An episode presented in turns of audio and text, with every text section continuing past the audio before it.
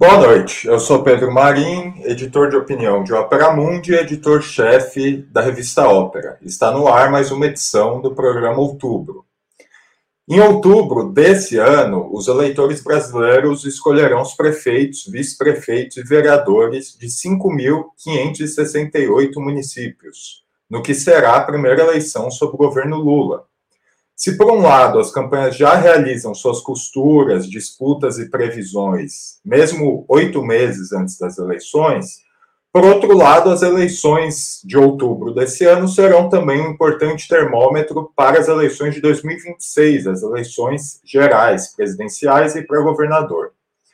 Até o momento, tanto por parte do presidente Lula quanto por parte da família Bolsonaro, a aposta é que as eleições municipais repitam a dinâmica das eleições de 2022, ou seja, a chamada polarização entre o bolsonarismo e o petismo. De fato será isso? A gente vai ver essa repetição e que estratégias e resultados a gente pode prever para as eleições desse ano? Para responder essas e outras perguntas, Opera Mundi recebe hoje Júlia Almeida, é doutoranda em Direito pela USP, mestre em Direito pela UFRJ professora de Direito na Universidade AMB Morumbi, São Paulo, e integrante do grupo de pesquisa DEGACETEM da USP, além do Núcleo de Estudos de Violência, também da USP. Ela também é autora do livro A Militarização da Política no Brasil Contemporâneo, lançado pela editora Alameda. Pedro Alcântara, formado em Ciências Sociais e mestre em Ciência Política pela UFPE, doutor em Ciências Sociais pela UFRN. É professor visitante da pós-graduação em Ciência Política da Universidade Católica de Pernambuco e membro da direção estadual do PT em Pernambuco. E Valério Arcari, historiador e professor titular aposentado do Instituto Federal de Educação, Ciência e Tecnologia de São Paulo. Eu dou boa noite aos nossos convidados e passo a primeira questão dessa noite. É, recentemente, o Lula disse em uma entrevista que a eleição de 2024 em São Paulo seria entre a figura, entre aspas, né, Bolsonaro e eu. É, o presidente já havia dito em dezembro que o pleito de 2024, como um todo, nos vários municípios, seria nacionalizado entre ele e o Bolsonaro. E numa live ontem, é, o filho do Bolsonaro, Flávio, também disse que a eleição será uma disputa entre Bolsonaro e a esquerda. Na avaliação de vocês, as eleições municipais de fato obedecerão a essa lógica? E que impacto essa lógica é, e essas eleições podem ter para a disputa em 2026? Eu começo com Júlia Almeida. Bom, primeiramente, aí, boa noite a todo mundo. Né? É um prazer estar aqui com vocês, agradecer o convite do Ampero Mundi. É, eu acredito que sim, né? É, essas eleições serão eleições profundamente polarizadas e acho que não só pela questão é, que permeia a sociedade brasileira, né? mas pelo próprio contexto no mundo é, desse ano de 2024.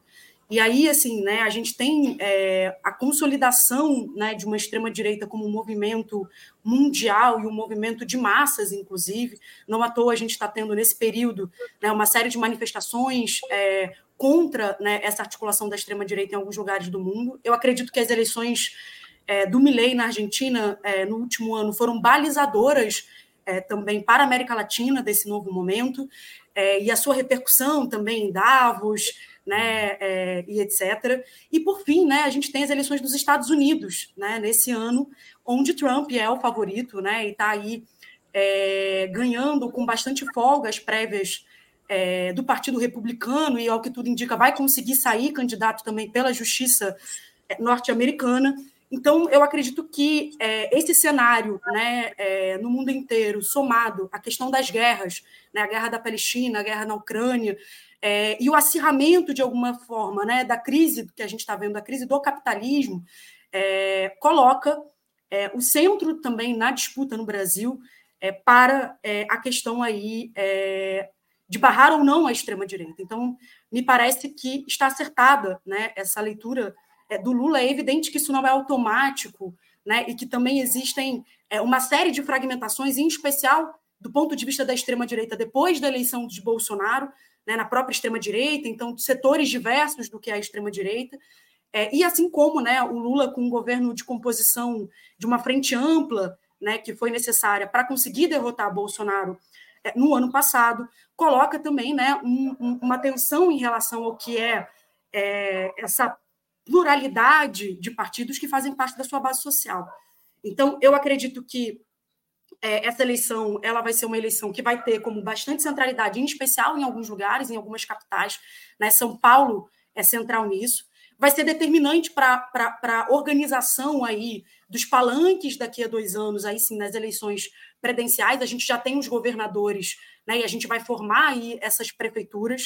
É fundamental também né, para a consolidação né, de um bloqueio, por exemplo, é, em alguns lugares do Nordeste, para que o bolsonarismo não entre, e da entrada e consolidação do Lula né, em alguns outros setores. Então, é, me parece que são eleições muito importantes nesse sentido. E, por fim, né, não só as eleições, mas eu acho que o que vai ser o espólio desses governos, né, e eventualmente governos eleitos na frente ampla, é, para poder fazer propaganda, digamos assim, da diferença que é governar né, sem a extrema-direita. Então, não só a gente precisa ir pensar no que é a formação desses falantes, mas isso também se materializa né, na prática, desde um, de um enraizamento mais geral né, dos setores progressistas na sociedade, mas também de gestões que consigam dar saídas para a vida do povo. Né? E eu acho que a crise econômica né, e um processo de reconstrução do governo que o governo Lula tem tocado vai ser determinante também aí para essas eleições. Agora, Pedro Alcântara. Onde eu acompanho o canal, enfim, sou entusiasta também do, do canal e para mim é uma felicidade muito grande estar aqui com vocês. Olha, eu acho que é, a o Brasil é um país, do ponto de vista social, político, muito diverso, complexo, grande, e eu acho que a resposta a essa pergunta, ela, ela pode deve fugir um pouco da coisa mais é, geral, generalista, enfim, porque a, eu acho que a polarização haverá nos centros urbanos, nas grandes cidades, nas cidades com mais de 100, 200, 300 mil habitantes, é, mas na, no interior do Brasil, especialmente em cidades menores, a possibilidade dessa polarização ser decisiva para a vitória ou derrota, enfim, para o resultado eleitoral, ela diminui um pouco por conta da especific, das especificidades da política fora dos grandes centros urbanos, geralmente dominada, dominada é, por grupos locais com grande influência econômica, grande influência institucional também, e que se revezam entre um polo e outro, no nosso polo, polo histórico atual, lulismo e bolsonarismo, para a gente simplificar mais, é, se revezam a partir dos interesses particulares desses lugares. Né?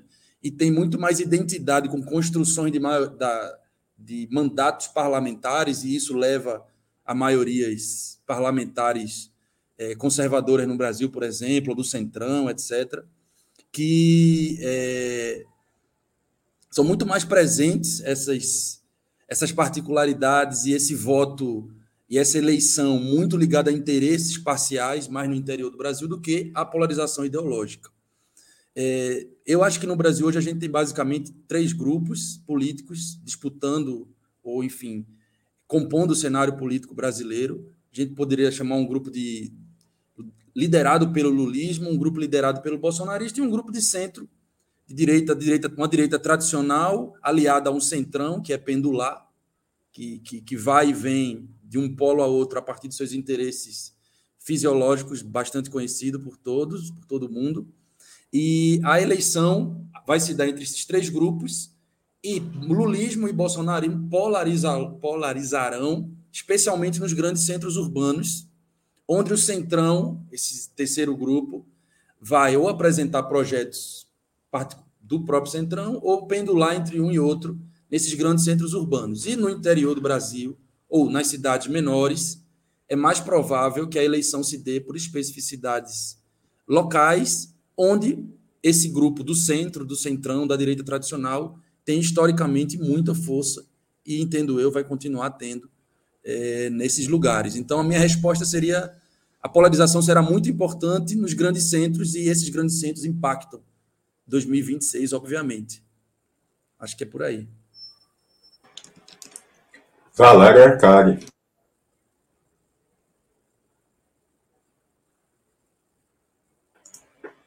Valério, você está sem som.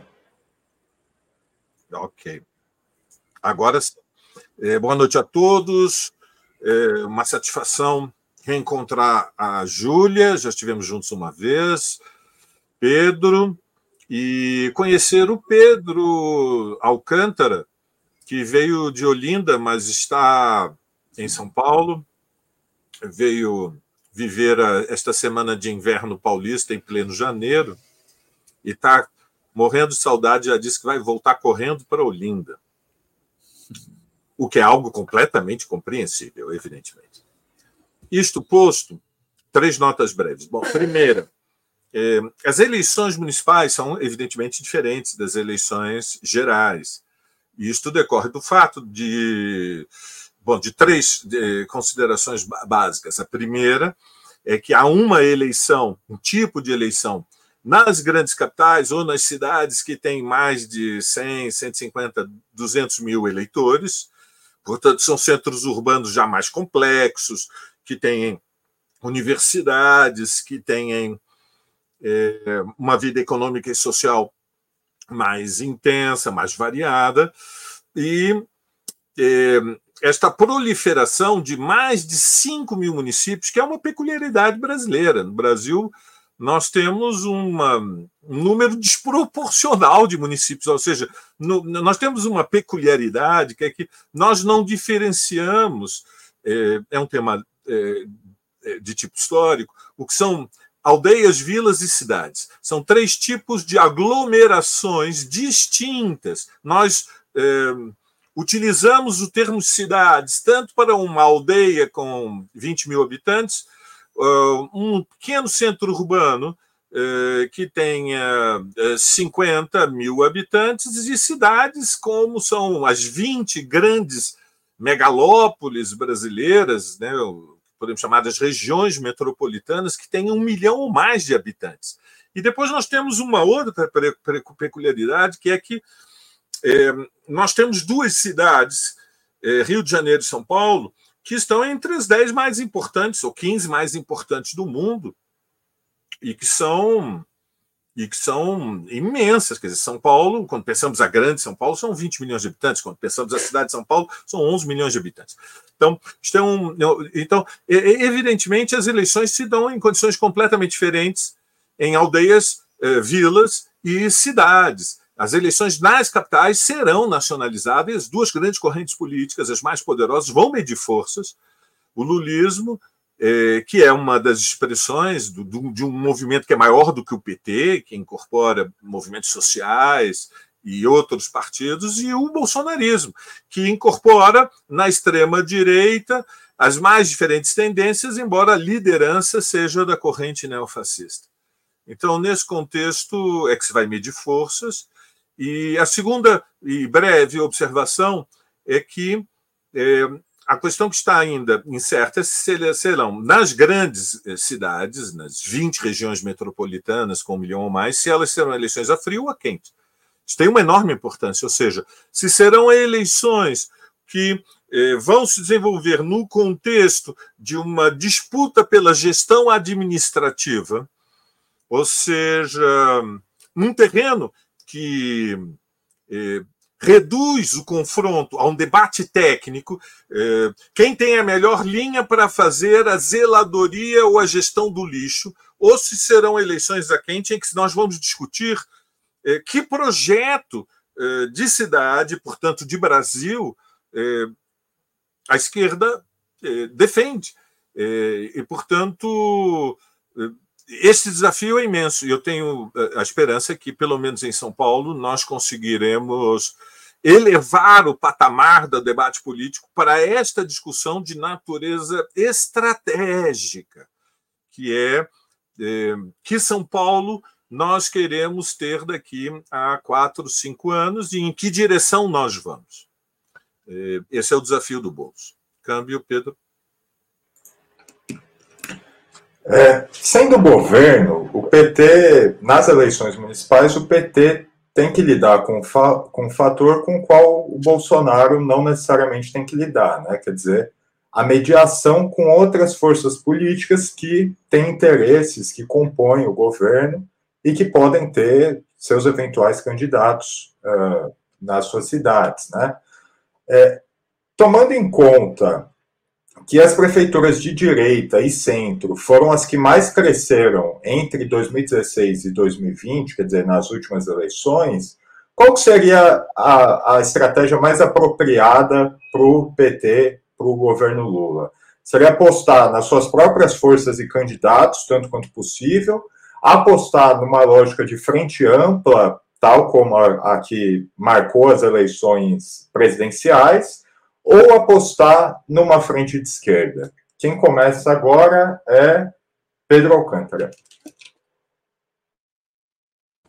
Olha, eu acho que as eleições de 2016 e 2020 elas se deram num, se deram num contexto bastante específico e historicamente dramático. Foram, foi um período dramático da história brasileira, né? É, de avanço considerável da extrema direita de, de, uma, de golpe contra uma presidente de centro-esquerda, avanço da extrema-direita, avanço de um grupo é, que traz de volta ao cenário político brasileiro com bastante consistência, pelo menos até aqui, um discurso, perigoso discurso proto-fascista, enfim. Nós temos o fenômeno da Lava Jato, então é um período em que a direita, não só no Brasil, diga-se de passagem, mas a gente está falando do Brasil, a direita e a extrema-direita tiveram uma onda de avanço. Então, portanto, esse não é um período. É, a derrota da esquerda tem esse contexto, além dos erros da própria esquerda, evidentemente. É, Para o período atual, eu acho que a leitura que deve ser feita pelo PT, e acho que a leitura que o PT tem, vem fazendo, é que é um, um período em que é preciso apostar mais é, em continuar fortalecendo a ideia de alianças do campo é, popular, democrático, etc., e não necessariamente protagonismo do PT em si, é, em capitais onde é possível estabelecer aliança com setores é, que confrontam a direita especialmente a extrema-direita. É o caso, por exemplo, de São Paulo, é o caso de outras cidades é, que isso vem sendo feito. Embora o PT tenha candidaturas fortes, ou pelo menos as pesquisas apontam, em algumas capitais, no Sudeste, no Belo Horizonte, no Sul, em Porto Alegre, é, no Nordeste também. Em outras capitais, há aliados de primeira ordem do PT é, que tem candidaturas muito fortes e o PT deve apostar nessas candidaturas, como em Recife, por exemplo, de João Campos, que tem uma larga vantagem em todas as pesquisas. E eu acho que o caminho acertado deve ser é, uma unidade possível da esquerda frente às candidaturas de extrema-direita, no sentido de derrotar qualquer tentativa de avanço da extrema-direita e do bolsonarismo onde for possível essas alianças. É, e eu acho que é um, uma, uma, uma estratégia mais acertada. E a estratégia de frente ampla, em minha avaliação, para pegar esse, esse, esse, período que está pouquinho aqui, 10 segundos, a estratégia de frente ampla nas eleições municipais, ela vai enfrentar também dificuldades, pelo menos a, a, a frente ampla nos moldes de 2022, porque setores chamados moderados, ou de centros, ou liberal-democráticos, etc., eles tenderão, em minha avaliação, em 2024, esse ano agora, a procurar suas próprias candidaturas mais orgânicas ou representativas desse setor médio, digamos assim, desse setor que a imprensa gosta de chamar de moderado. Né? Eu não sei se esse setor vai aderir à esquerda, à liderança da esquerda em frente amplas, como aderiu à liderança de Lula em 2022. É, eu acho que isso vai ser cidade por cidade. Em São Paulo, eu acho que no primeiro turno, talvez não com aquela força e a intensidade que aderiu à frente ampla no segundo turno de 2022. Daí a importância da esquerda e dos setores populares, democráticos, progressistas, etc., é, se fortalecerem discutindo também, além da nacionalização do debate, os problemas das cidades e das regiões em, é, que vão disputar e apresentar soluções é, ao eleitorado dessas cidades. Valério Hurtado. Bom, muito bem. Veja, é... nas eleições de 2020, quando nós pensamos o número de prefeitos, dez partidos ficaram à frente do PT. Tiveram mais prefeitos eleitos em todo o Brasil do que o PT. Quando pensamos nos números de vereadores, 15 partidos, não 10, 15, elegeram mais vereadores do que o PT. Portanto, nós temos um primeiro elemento, que é o fato, repito, de que há uma anomalia, que é esta é, excessiva, a supermunicipalização, que decorre do fato de que é, assim fica muito mais fácil, evidentemente, para as frações da classe dominante, para o mundo empresarial, para o mundo dos negócios, é, dominarem o aparelho do Estado. Evidentemente, a esquerda nem tem plenas liberdades democráticas em mais de 80% do território brasileiro, só para a gente entender. Ser militante do PSOL, por exemplo, nem vou falar de outras organizações eh, de impulso anticapitalista que não têm a visibilidade, a presença institucional do PSOL, em boa parte das cidades brasileiras, envolve risco de vida. E, portanto, nós temos que ter sentido das proporções quando nós discutimos o problema da tática política. Bom, isto posto, é, evidentemente, quando se faz uma frente ampla, Pedro, Júlia e o nosso convidado pernambucano, vocês sabem que os pernambucanos são como os escoceses. Todo mundo que se meteu com eles se deu mal. E eu respeito as lições da história. E nós temos que ter a lucidez de compreender que a Frente Ampla é construída sobre um programa que é um denominador comum, denominador comum, quando a esquerda se une a partidos que são representação da burguesia, embora representação mais moderada, é uma renúncia ao programa de esquerda.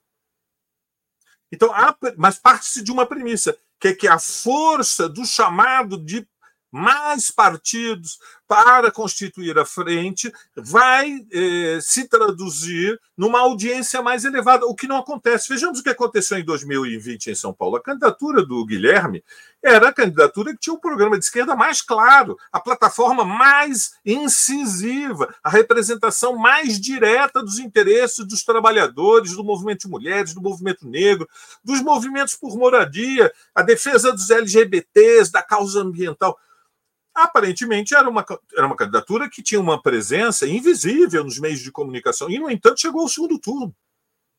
Por quê? Porque há uma força do programa. É, o drama da Frente Ampla é que nós renunciamos na esquerda ao nosso programa e assumimos o programa dos outros.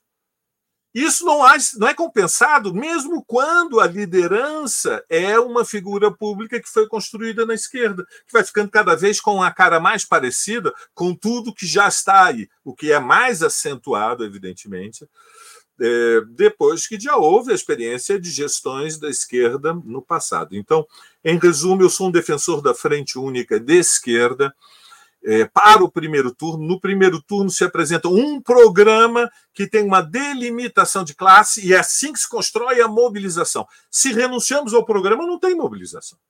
Porque é impossível empolgar, entusiasmar, levantar o ânimo, colocar em movimento é, milhares e milhares de pessoas para uma militância que é abnegada e desinteressada e despojada e, portanto, voluntária e gratuita, se não existe a força das ideias, se não o impulso social de que a transformação é possível e para quando? É para agora e já. E é essa esperança que transforma as eleições num processo a quente. Câmbio, Pedro. Júlia Almeida.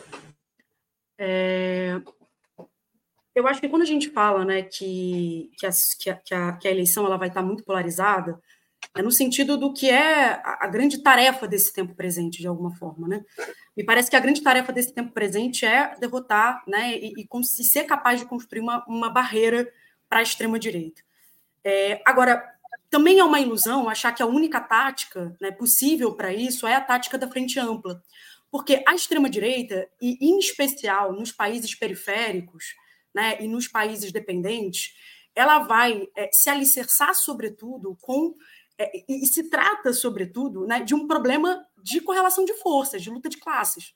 Né? E eu estou dizendo isso porque existe é, uma dimensão da derrota da extrema-direita que não é possível fazer com um programa menos neoliberal, mas ainda assim neoliberal.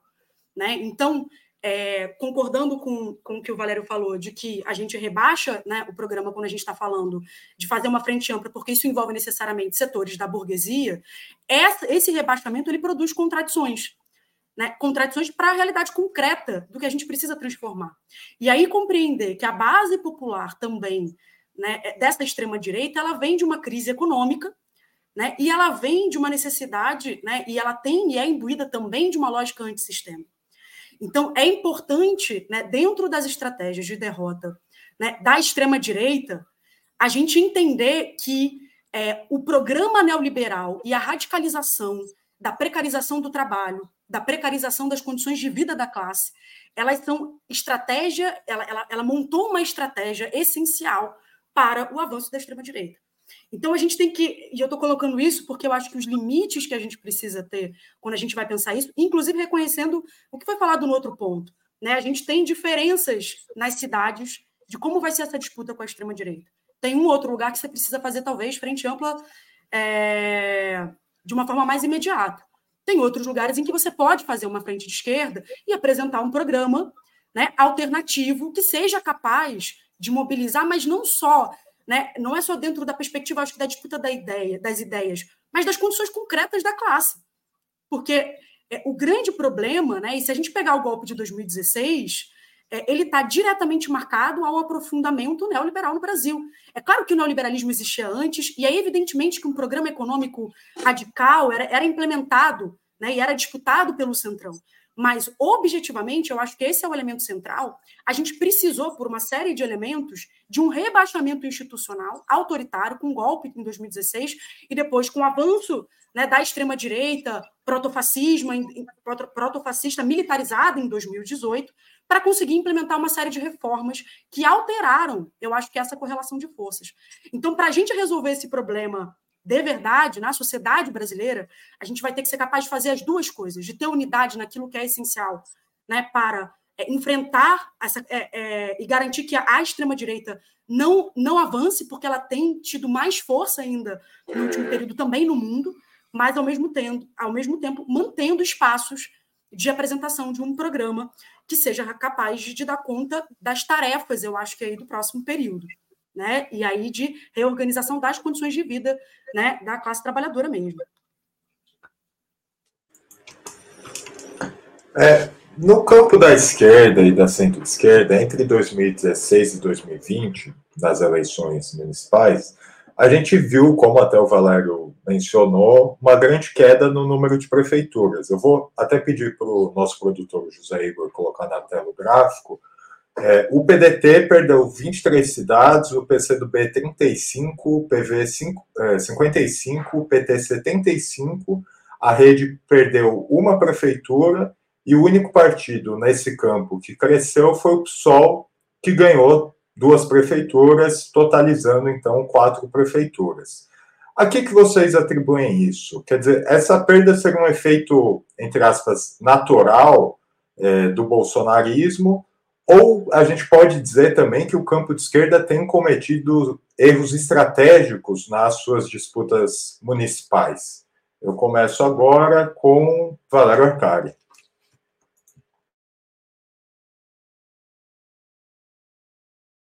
Veja, Pedro, é, creio que os dois fatores são importantes. É, a rigor, o fundo do poço foi 2016. Não nos enganemos muito com estes números. Voltamos ao tema da, da anomalia municipalista. Nós estamos aqui eh, comparando eh, eh, ele, cidades de que têm natureza diferente. Aldeias não são vilas, vilas não são cidades. Quando você põe a totalização às 5.700 eh, municípios brasileiros, nós estamos comparando bananas e maçãs. e, portanto, chegamos a uma conclusão que é distorcida. A rigor, o fundo do poço, Pedro, foi 2016.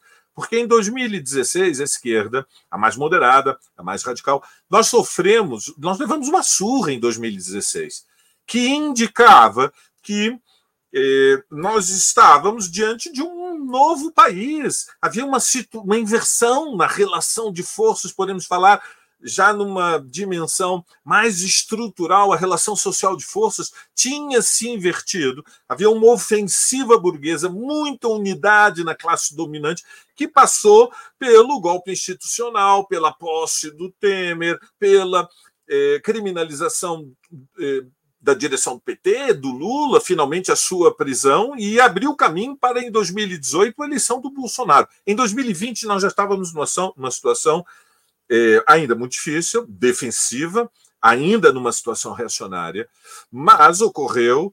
É, ocorreram é, vitórias políticas, ou seja, nas grandes capitais nós recuperamos peso. E, portanto, a audiência da esquerda estava um pouquinho menos, menos ruim, se quisermos.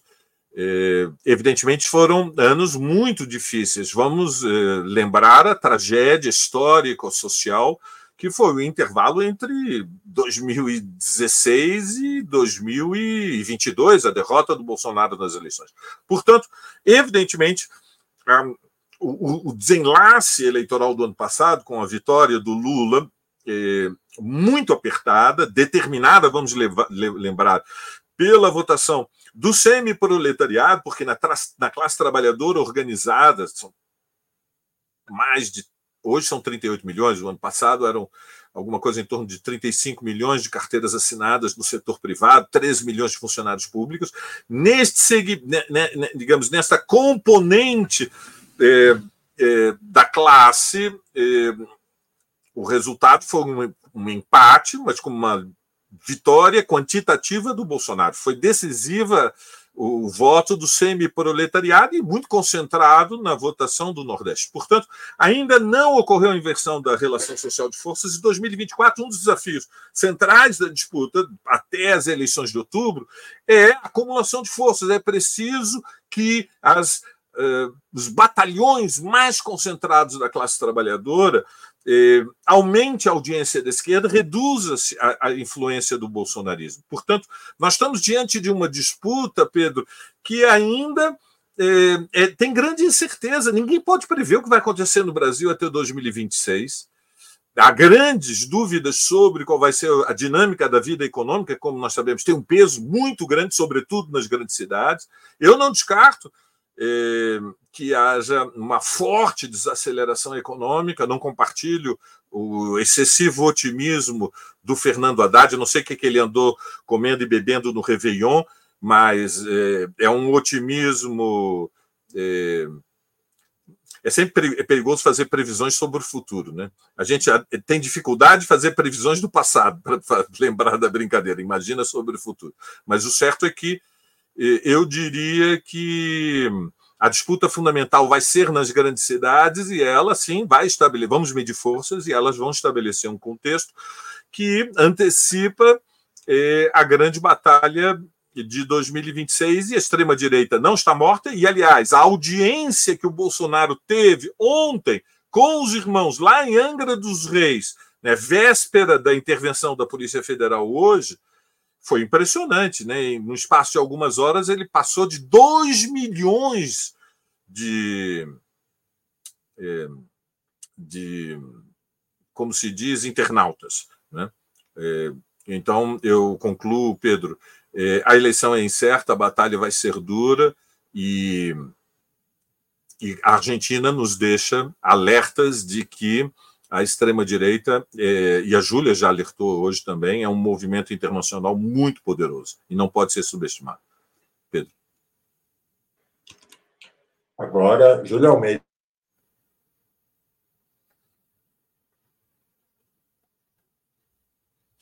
O som. É, ouvi, ouvi. É, eu acho que um pouco indo no mesmo sentido, né? Assim, a gente está é, num momento desafiador, né? E que tem né, uma série de é, é um processo longo, né? E, e, e, eu acho que a previsão que a gente tem é, dos próximos anos é também de que essa será ainda, né, é, a batalha que a gente vai estar tá aí travando no próximo período com, com a extrema-direita. 2016, eu acho que é o início dessa inflexão. É, se a gente pensar 2020 também, é o governo, né? É a primeira, primeira eleição municipal do governo Bolsonaro.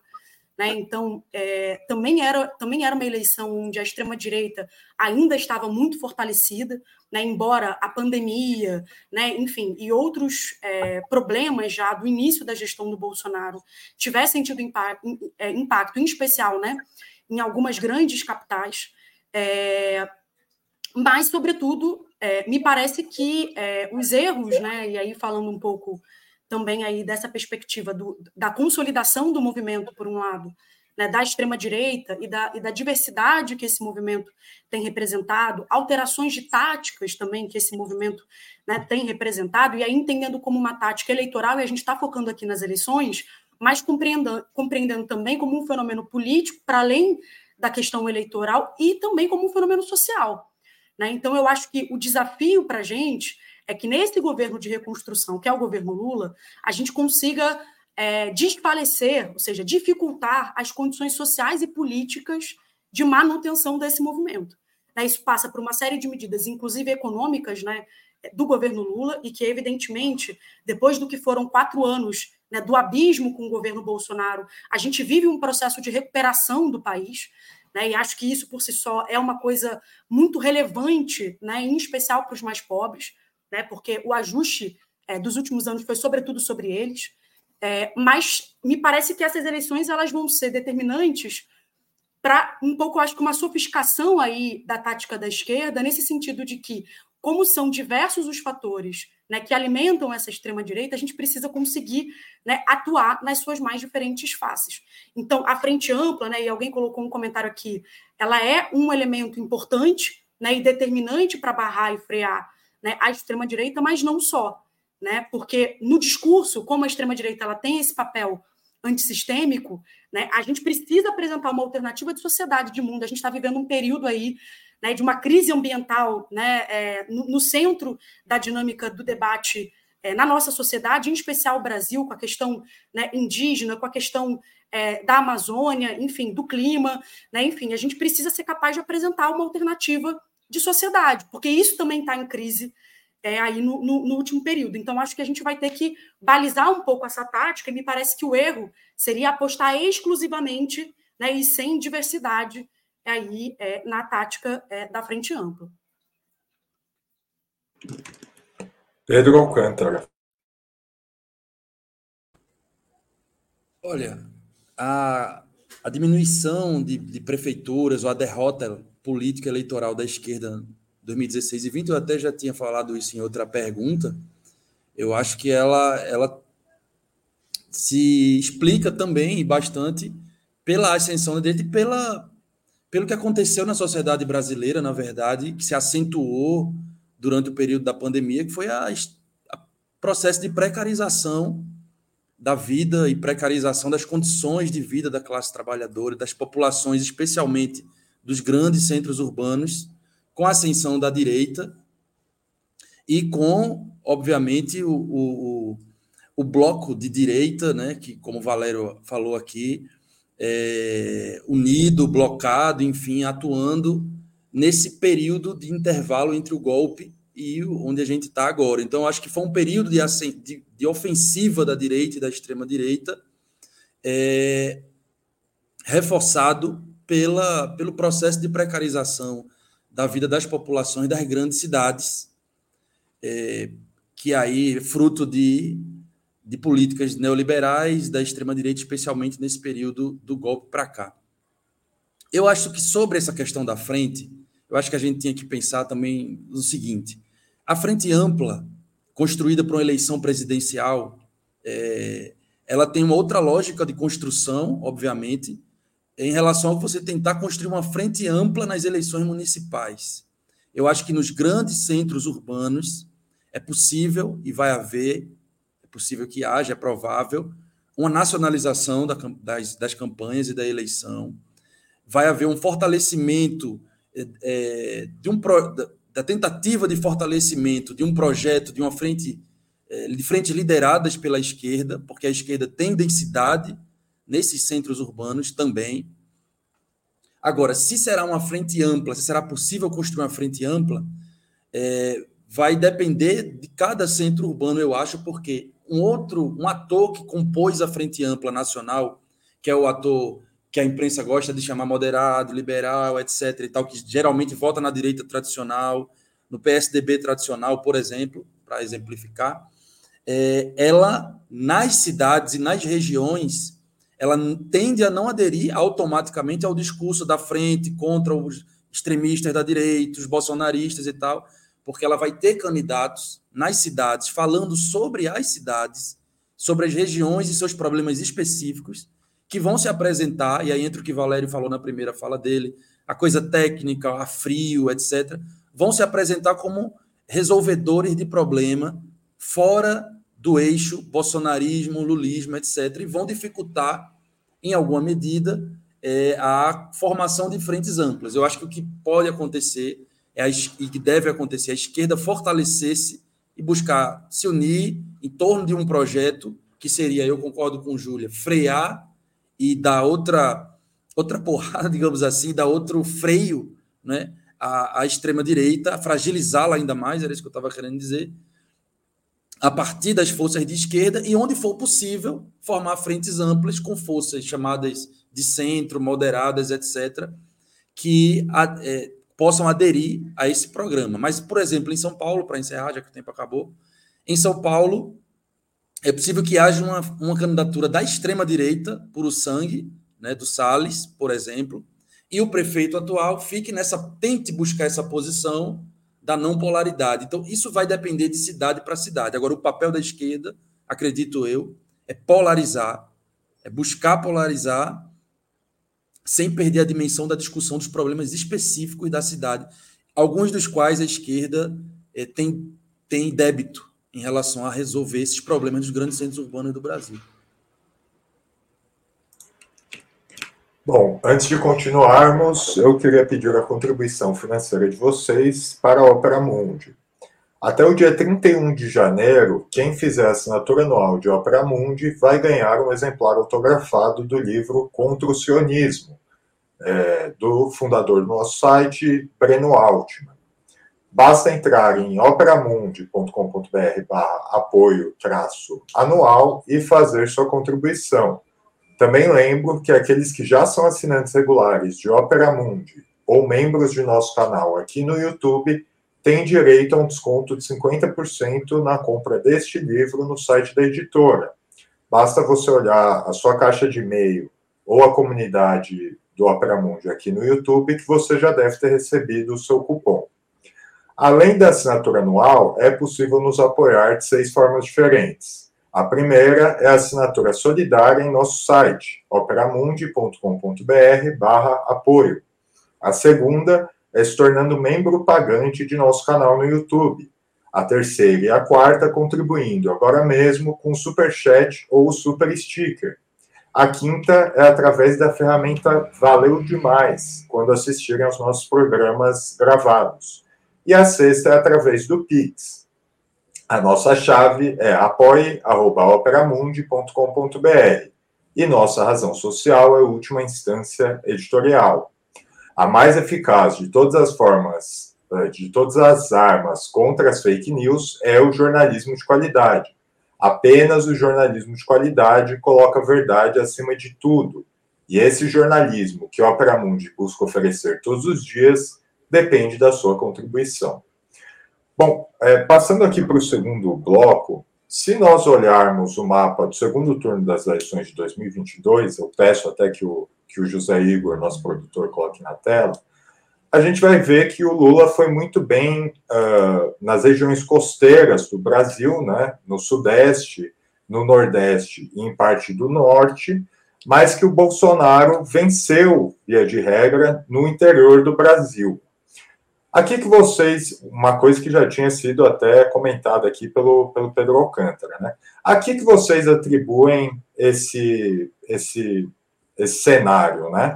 esse fato não demandaria uma estratégia mais focada por parte das esquerdas para o interior, tendo em vista, inclusive, que as pesquisas até o momento apontam dificuldades nas grandes capitais, quer dizer, é, as esquerdas não dariam muita atenção para as megalópolis e pouca atenção para as, para as vilas, para os vilarejos, para usar a terminologia do Valério. Quem começa agora é Júlia Almeida.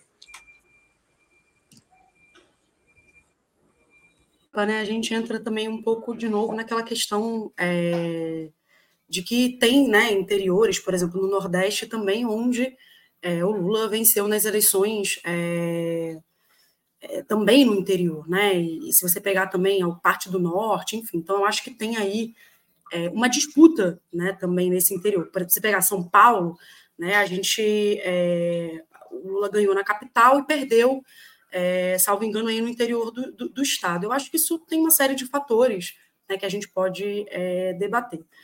Um primeiro fator, e aí eu acho que o fator econômico ele é muito relevante, além das eleições né, é, municipais, elas serem é, um espaço é, diferenciado do que a gente vai chamar de um poder local, né, é, e que, né, historicamente, relações é, com figuras locais, e nesse sentido maiores com fisiologismo, né, são é, determinantes né, na, na sociedade brasileira. Isso tem a ver com a formação, acho que, social e econômica brasileira.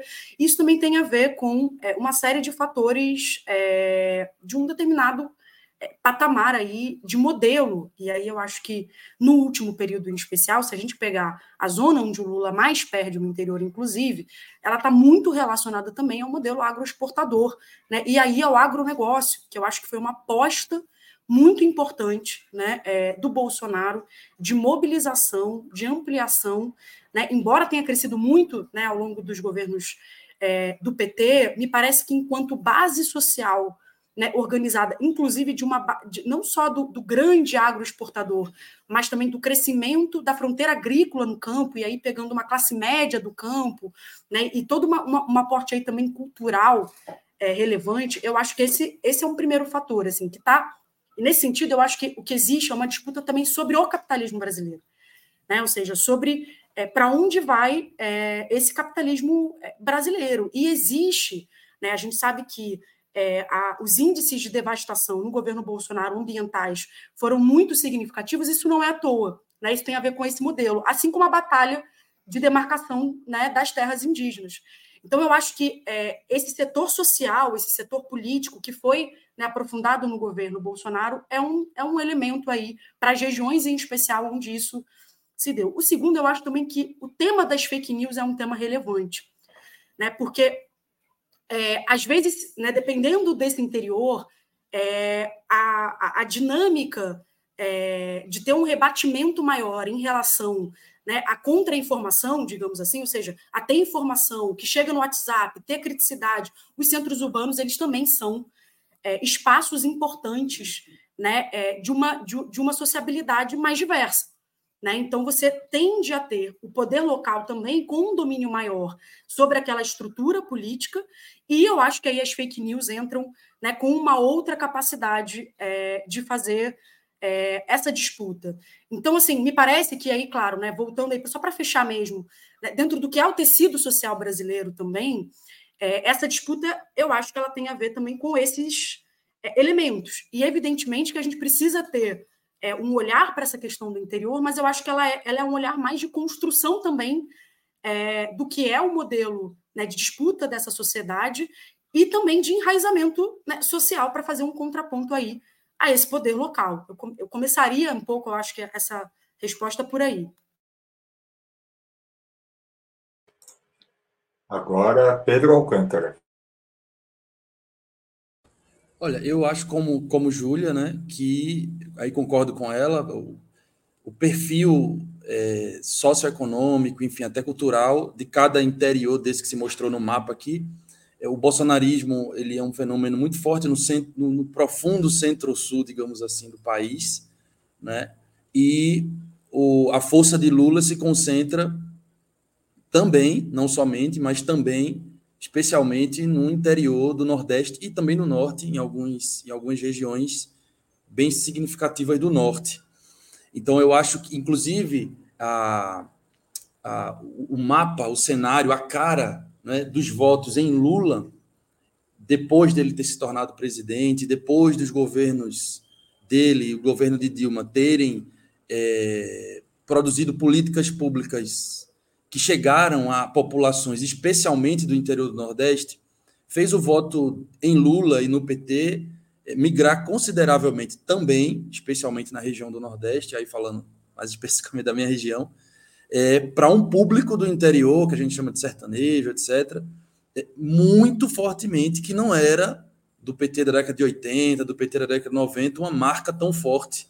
Era um PT muito mais da, dos centros urbanos, sindicalizados, de movimentos sociais organizados, etc. Então, é, eu acho que o lulismo, digamos assim, é uma força também no interior, mas no interior, especialmente das regiões norte e nordeste.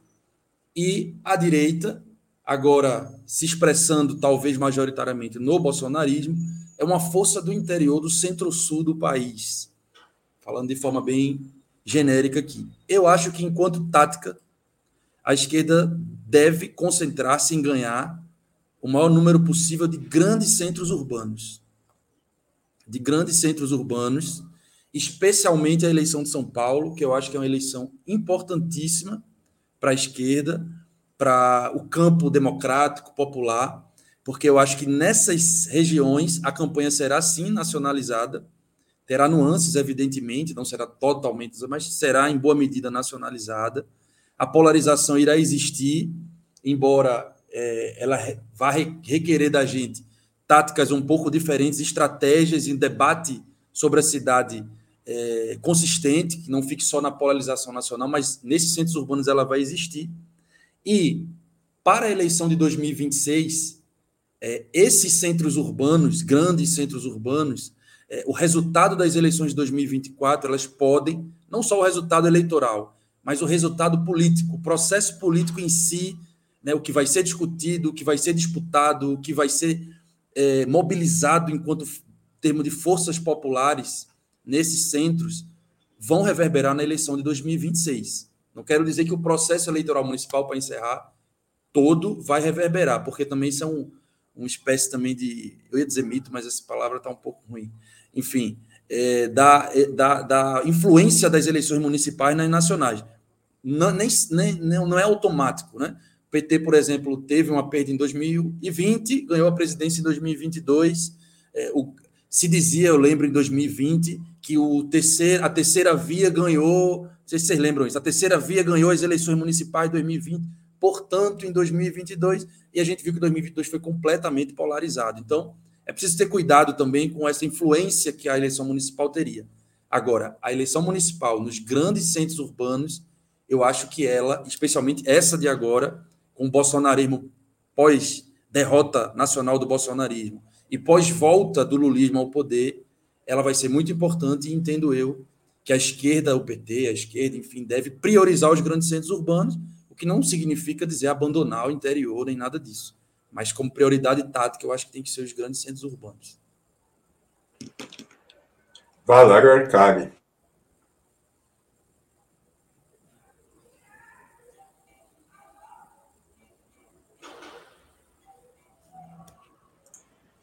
Valério está sem o microfone. Certo. É, eu, eu, eu quero, estava dizendo, Pedro, que nós temos que ter honestidade intelectual como condição para ter honestidade política. E, portanto, não é possível, numa luta política, priorizar tudo. Não num país em que a organização administrativa do Estado tem este formato que nós estamos conversando mais de 5.500 municípios. E, evidentemente, tem que fazer escolhas. E fazer prioridade significa que as forças fundamentais têm que se concentrar nas batalhas que são decisivas. E não é possível é, é, é, fazer a batalha em todas as frentes ao mesmo tempo. Evidentemente, é muito difícil a situação da esquerda no interior do país, porque aí é outro país, ou seja, nós trabalhamos com uma análise da relação social e política de forças à escala nacional, mas depois há variações. E no interior do país, se a escala nacional a situação é reacionária, há regiões do país em que a situação é contra-revolucionária. Contra-revolucionária. As pessoas estão sob ameaça de vida, estão matando lideranças pelo país afora. Só para nós entendermos o que é a intensidade a brutalidade do conflito social. Agora, na, na, semana passada, no sul da Bahia, mataram uma liderança indígena, uma caravana de fazendeiros, ah, e fazendo propaganda, Pedro, anunciando pela internet. Então, é neste contexto que, evidentemente, a Batalha de São Paulo é a batalha mãe de todas as batalhas. E o mais provável, Pedro Alcântara, é que o bolsonarismo vai se alinhar com o Nunes, e, portanto, a eleição vai ser Nunes e Bolos. E isso significa que nós temos uma oportunidade de transformar São Paulo numa eh, caixa de ressonância do conflito de classe no Brasil. É uma luta dos ricos contra os pobres, é uma luta dos trabalhadores, das mulheres, dos negros, dos indígenas, dos LGBTs, dos ambientalistas contra os representantes da riqueza, do dinheiro, do privilégio, das opressões, da exploração, uma clivagem de classe. Ninguém pode subestimar o significado, que eu diria que tem uma dimensão é, histórica, que é o embate na capital de São Paulo. E isso, isso tem que ser, tem que haver clareza estratégica do que está em disputa, muito em função do que será 2026. É preciso levantar o ânimo da militância. Imaginem se o Boulos perder em São Paulo, as consequências que isto terá para a esquerda à escala nacional. Seria devastador. E então, nesse sentido, creio que a prioridade deveria ser São Paulo, Porto Alegre e Belo Horizonte. Lamento que não haja uma candidatura de esquerda no Rio, que tenha a direção do PT tenha optado por apoiar o Eduardo Paz. Grave erro, repito, grave erro. Deveria haver uma candidatura do PT com o PSOL no Rio de Janeiro. Não é verdade que precisamos nos esconder atrás de Eduardo Paz para derrotar o bolsonarismo na terra natal é, do inelegível e, e portanto, é, essas são as batalhas decisivas e a mão não pode tremer. E creio que é, nós temos a possibilidade de ganhar. Eu estou, como sempre, é, apostando, Pedro, que é possível vencer em São Paulo. A batalha quando uma, a vitória está ao nosso alcance, a mão não pode tremer, tem que apostar na vitória, tem que ter vontade de vencer e convencer dezenas de milhares a se colocarem em movimento de que é possível vencer. Câmbio. Bom, chegamos assim ao final de mais uma edição do programa Outubro. É, antes de nos despedirmos, eu gostaria de fazer um apelo aqui para os nossos espectadores é, para que acompanhem também o nosso trabalho jornalístico no portal de Opera Mundi, em operamundi.ol.com.br. Além, enfim, de uma série de temas da política internacional, uh, do nosso noticiário diário, nesse ano nós também estaremos noticiando e acompanhando as eleições municipais.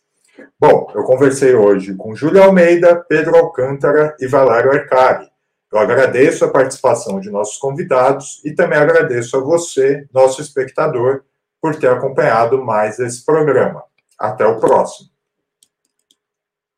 Palestina Livre!